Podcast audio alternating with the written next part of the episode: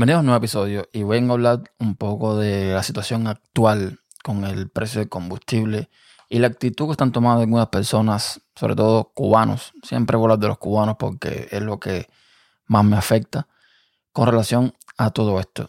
Y es que el tema del combustible es algo global, o sea, no es algo que estamos viendo nada más en Estados Unidos.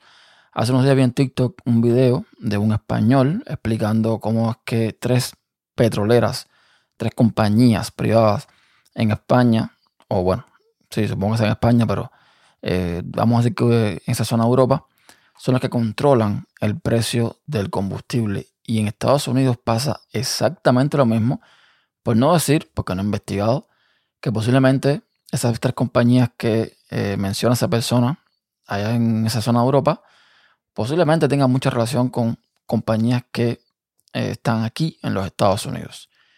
Lo que me molesta un poco es la ignorancia y es ese proceder, esa forma de expresarse de ciertas personas porque sencillamente no están de acuerdo con el gobierno actual, ¿no? Eh, sobre todo estos cubanos que digo, que se declaran que son de derechas y todo el cuento, la, la actitud, mejor dicho, el, el, argumento siempre es el mismo.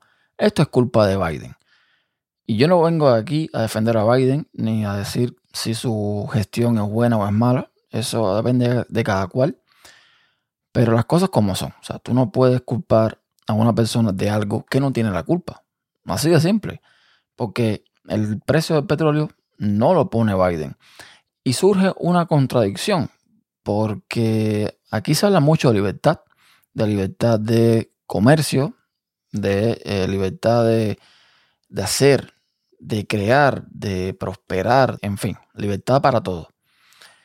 Y si fuese culpa de Biden, digamos que Biden podría, de alguna forma, eh, pues intervenir en los precios de, del petróleo. Sin embargo, si Biden hiciera eso, estaría interfiriendo con el libre mercado.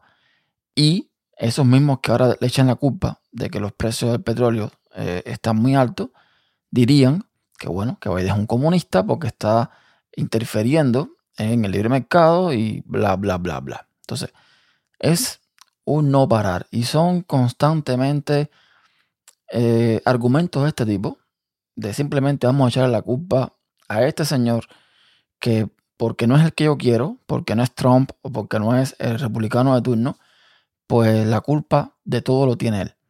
Y yo entiendo que eso sea así, porque lo mismo pasaba cuando Trump era presidente, que los que no estábamos de acuerdo con él, en muchas cosas también le echamos la culpa. Es normal. Pero a mí siempre me ha gustado ir al, al meollo del asunto, ¿no? A mí siempre me ha gustado buscar el porqué de las cosas y la explicación de las cosas. Y cuando no tienen razón en algo y las pruebas están ahí para demostrarlo, me gusta eh, ir siempre con los hechos, con los facts, como dice aquí en los Estados Unidos, ¿no?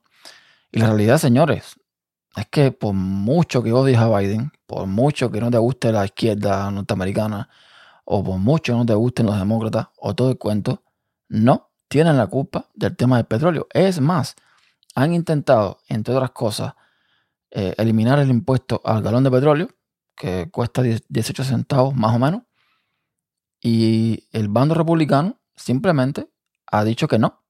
Así de simple. Y este país no lo controla realmente el presidente.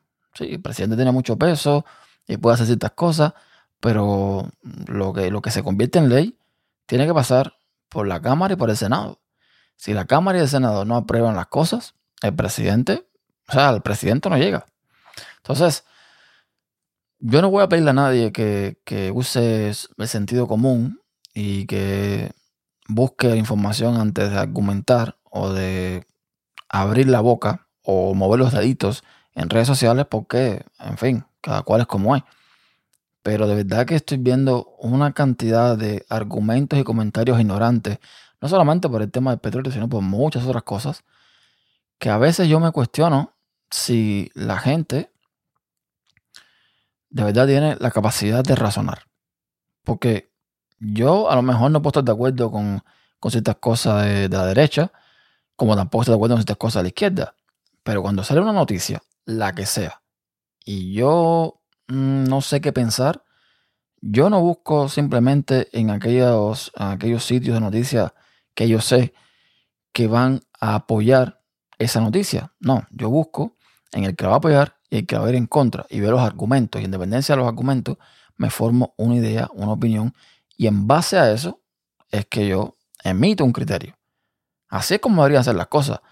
Yo he recomendado más una vez, lo voy a dejar en, las notas del programa, un, una URL que ahí van a encontrar un gráfico con, digamos, los eh, diarios más importantes o los más reconocidos, los que más se leen en el mundo, organizados eh, según si son de centro o de un lado o del otro, y según qué tanto hacen fact checks, o sea, qué tanto comprueban la información.